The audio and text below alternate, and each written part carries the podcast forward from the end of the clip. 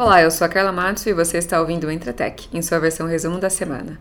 Pelos próximos minutos, eu reviso aqui as principais notícias que passaram pelos nossos portais, o Interforum 365, Computer World e CEO Brasil.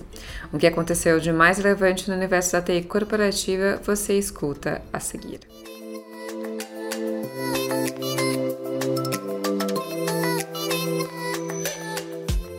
A semana foi de aquisições para grandes empresas de tecnologia.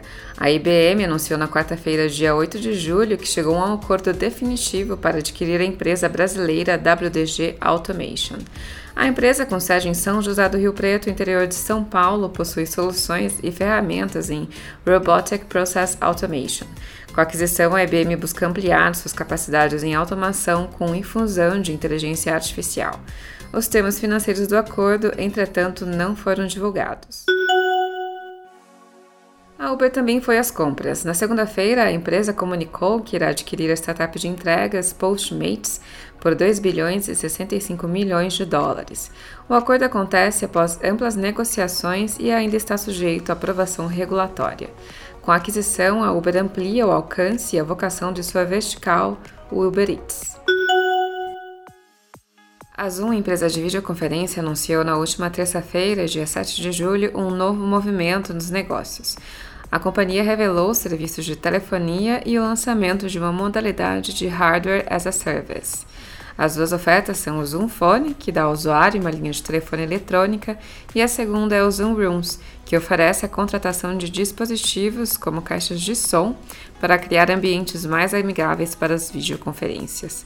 As novas ofertas ainda não estão disponíveis no Brasil. E a quinta geração de telefonia móvel 5G está mais próxima de se tornar realidade no Brasil. Nesta semana, a Claro anunciou uma ativação de sinal contendo a tecnologia 5G.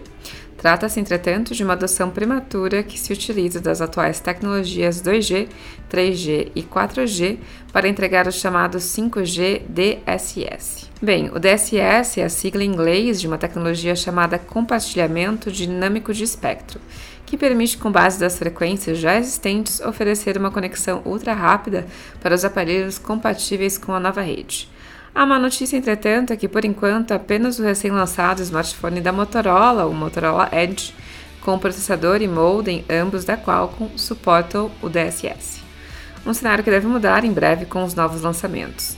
Inicialmente, a rede 5G DSS será implementada em alguns bairros de São Paulo e Rio de Janeiro. E se você tivesse os seus dados pessoais roubados por meio de um ataque ransomware, quem deveria ser penalizado? Uma pesquisa global da Veritas Technologies buscou investigar os sentimentos dos consumidores em relação à responsabilidade das empresas em casos de vazamentos de dados. Para 71% dos 12 mil entrevistados, as empresas devem se recusar a pagar resgates exigidos pelos hackers. Mas o cenário muda quando os consumidores são perguntados sobre o quanto as empresas deveriam pagar caso seus dados pessoais fossem roubados. A penalidade supera mil dólares por usuário e outras sugestões cobram ainda responsabilidade dos CEOs das organizações. Para 42%, o CEO deveria se desculpar publicamente e para até 23%, o CEO deveria enfrentar uma sentença de prisão. Bem, pessoal, vou ficando por aqui. Para ler sobre essas e outras notícias, acessem os nossos sites Iterforum 365, Computer World e CIO Brasil. Obrigada pela audiência e até a próxima semana.